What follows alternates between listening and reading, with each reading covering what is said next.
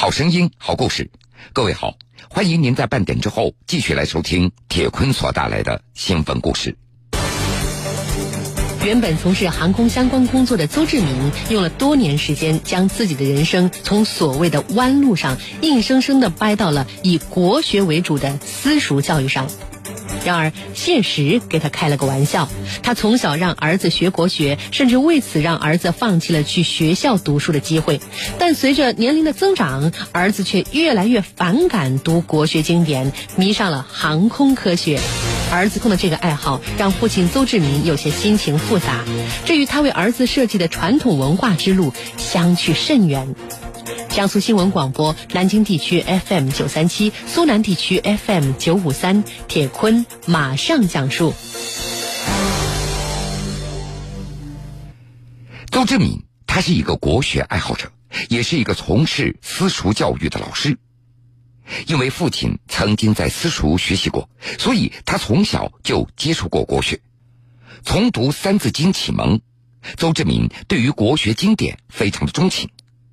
而另外一方面，现在人到中年了，邹志敏觉得国学经典曾经帮着他认清了人生的一些困惑。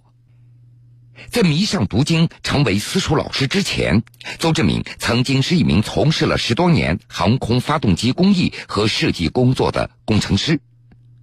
按照他的说法，以前还是很喜欢技术的，但是到后来发现，当有了一些新的想法的时候，却很难突破了。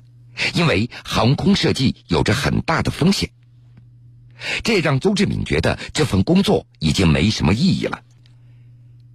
就是在那段时间里，他看了很多西方哲学家的书籍，但是他都没有想清楚自己的困惑。直到后来学习了国学经典，现在除了读经，邹志敏他还练习气功和打坐，这个习惯到现在已经保持了十多年。邹志敏觉得，如今的自己总算找到了一条没有问题的道路了。就是受此影响，儿子彤彤一出生，邹志敏就决定让儿子放弃学校教育，在私塾里学习，每天要诵读经典，甚至对彤彤的未来他都做好了设计，那就是先学经典，以后有了自己喜欢的方向，再去学习其他的知识，成为一个有着宽阔视野的人。就这样，二零零四年，彤彤一出生，邹志敏就为儿子准备了大量的国学的光盘，在家里轮流的播放。当时，邹志敏他也明白，由于年龄太小了，儿子肯定也懂不了，但是他觉得这样的氛围是很重要的。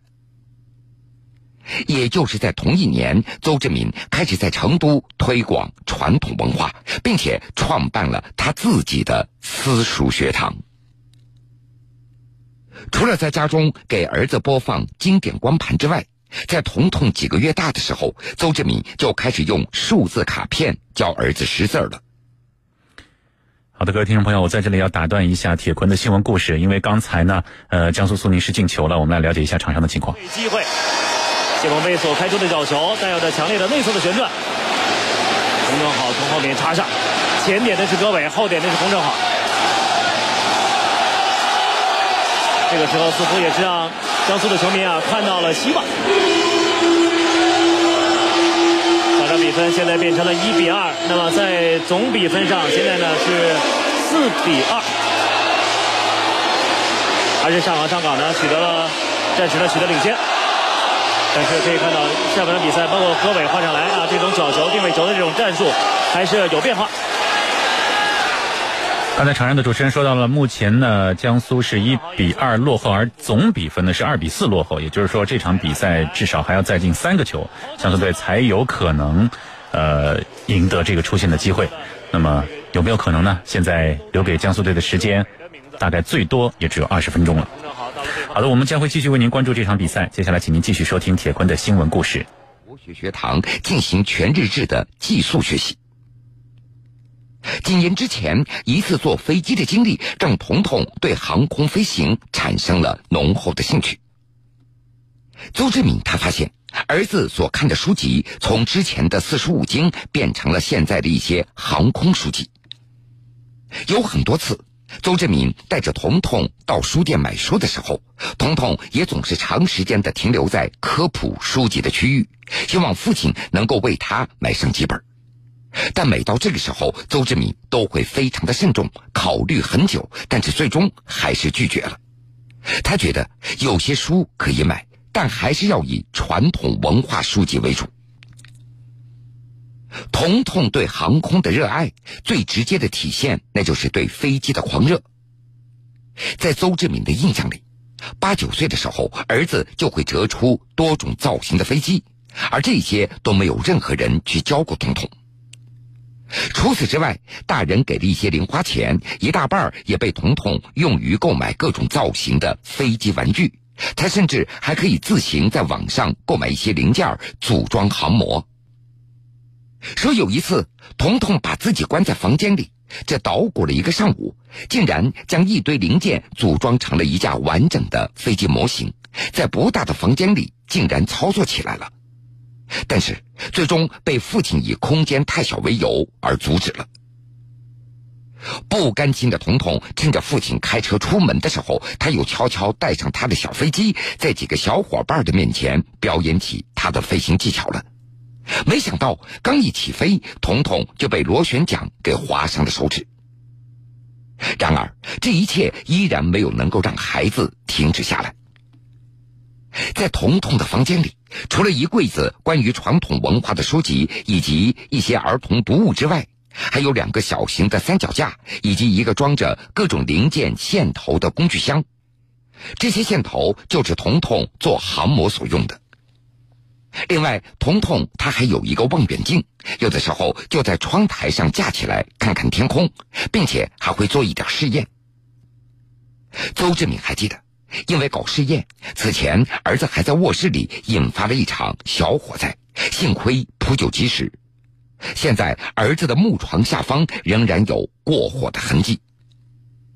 现在的彤彤，只要一说起飞机，立马就来精神了。他可以讲出一大堆相关的各种知识，他希望今后自己能够从事航空方面的工作。然而，儿子的这个爱好让父亲邹志敏觉得有些心情复杂，因为这和他为儿子所设计的传统文化之路相差的有点太远了。邹志敏他觉得儿子正在偏离他所预想的学习和成长的轨道。在邹志敏看来，童童应该继续学习经典，而关于理工科的知识，可以在十五六岁以后再去学习。现在的教育重心应该是让儿子通过诵读经典，养成良好的人生价值观和个人习惯，这对儿子今后看问题的眼光尤为重要。最近几个月，彤彤一直跟随从事心理教育相关工作的妈妈在北京学习。不久前，周志敏特地去了一趟北京，除了参加一场会议之外，和儿子见面谈心是他此行的一个重大任务。这一次，邹志敏带着彤彤去了一趟位于昌平的中国航天博物馆，一方面，那要满足儿子对航天知识的爱好；而另外一方面，则是希望借此告诉儿子一个所谓的真相。邹志敏带着儿子逛完了整个博物馆，彤彤显得非常的兴奋，对讲解员口中的各种航空航天知识有不少，他都能够说出一二三来。其实，邹志敏他也承认，儿子现在的确掌握了不少航空知识，甚至超过了他这个曾经的业内人员的一些了解。但是当时，邹志敏还是给正在兴头上的儿子泼了一盆冷水。在博物馆的现场，邹志敏突然严肃起来了。你觉得以后搞航空很有意思吗？我告诉你，错了。比如，一架飞机的诞生，那是一群人的成果，它背后的很多人一辈子都只是在为一架飞机的某个零件而工作着，这样的人生格局太小了。听到爸爸的这番话，一旁的彤彤沉默不语了。什么样的人生格局才算是大格局呢？邹志敏他认为，人生应该是宏观的，而科学呢仅仅是一小部分。不能够只把儿子当成工科技术人才在培养着，不然儿子只能够在技术领域跳不出来了，他的人生会变得非常的狭窄，反而容易在某些方面受到诱惑。为此，周志敏他还解释，因为自己是理科出身，也干了很长一段时间的航空发动机的工作，他太清楚了。这个工作看似非常好，退休以后却总是处在一个迷茫之中，不知道能够做些什么。所以，周志敏就希望借这番话，让沉迷于航空世界里的儿子尽早能够认清楚未来，回归到私塾里去学习。而事实上，对于学堂里的学习，现年已经十三岁的彤彤很早就表现出来了一种抗拒，原因非常的简单。那就是枯燥，没有朋友一起玩。另外，在彤彤的眼中，学堂的一些老师的教学也有问题，每天都要规定固定的背诵任务，完不成还要被老师说，甚至还会遭到个别老师的打骂。曾经有很长一段时间，彤彤不愿意再到学堂里学习了。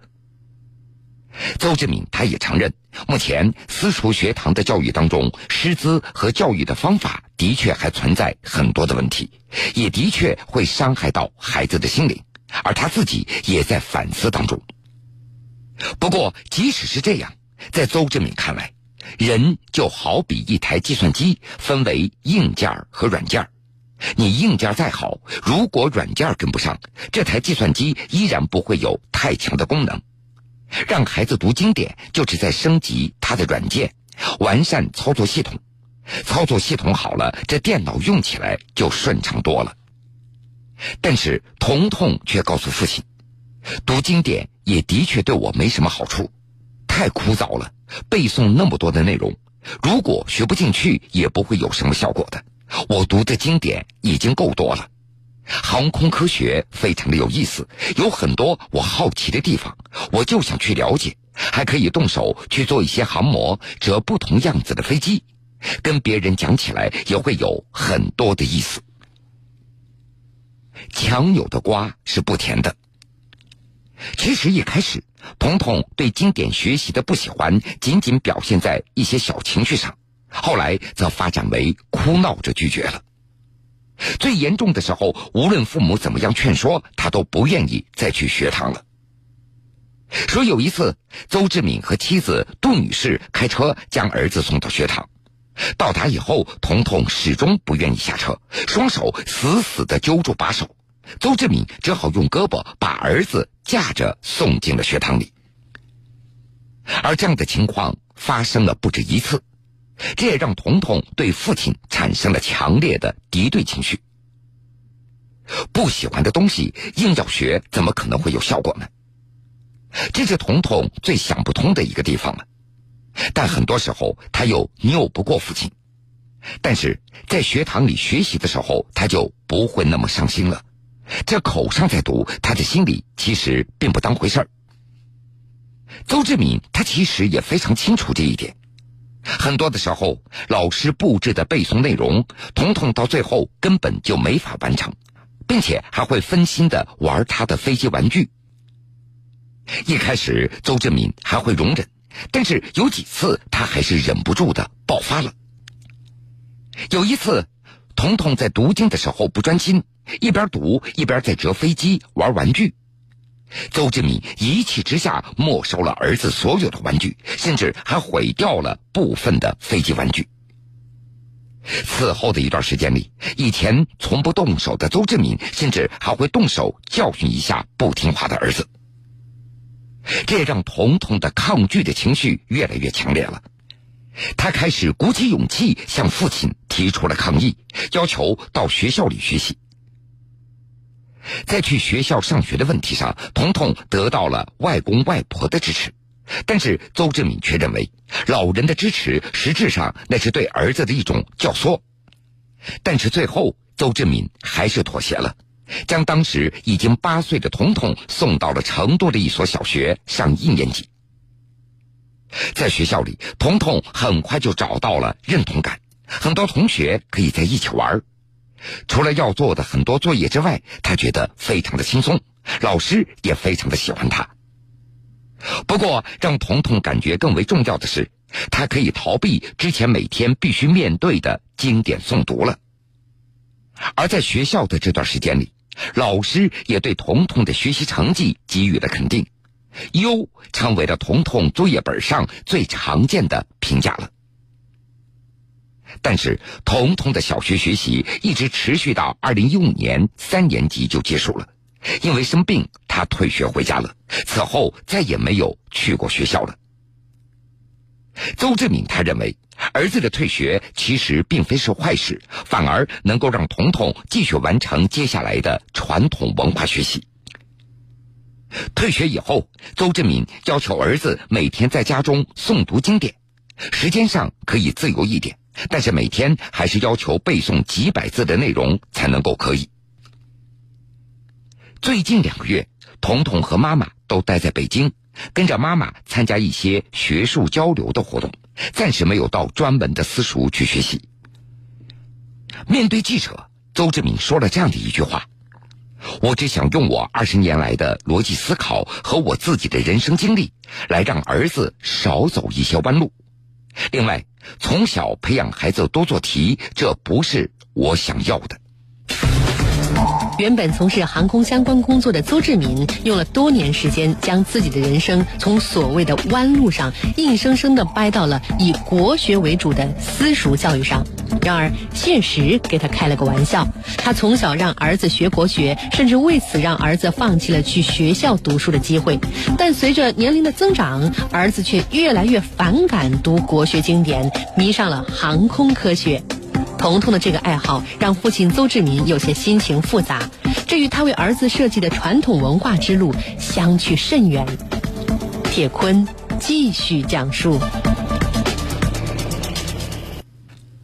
教育学者、二十一世纪教育研究院副院长熊丙奇他认为，首先要确认一点：孩子在义务教育阶段是必须接受义务教育的。